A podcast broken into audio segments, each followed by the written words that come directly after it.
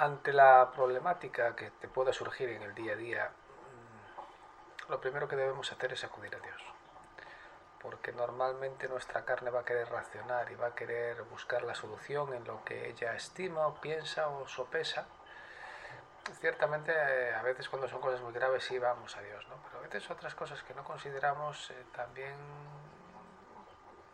o no consideramos de tal, de tal importancia o vitalidad, o simplemente por la urgencia se nos ve movidos, ¿no? como si nosotros confiáramos más en la carne que en el Dios creador.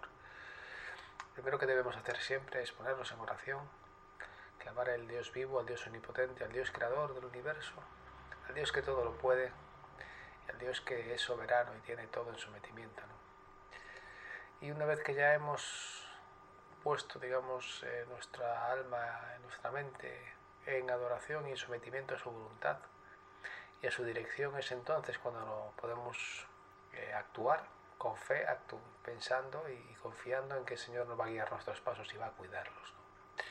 Y no al revés, ¿no? porque en ocasiones lo que hacemos es intentar primero nosotros hacer y después pedirle a Dios que respalde lo que nosotros hemos decidido sin haber contado primeramente con, su dirección. Y eso no es lo correcto ante Dios.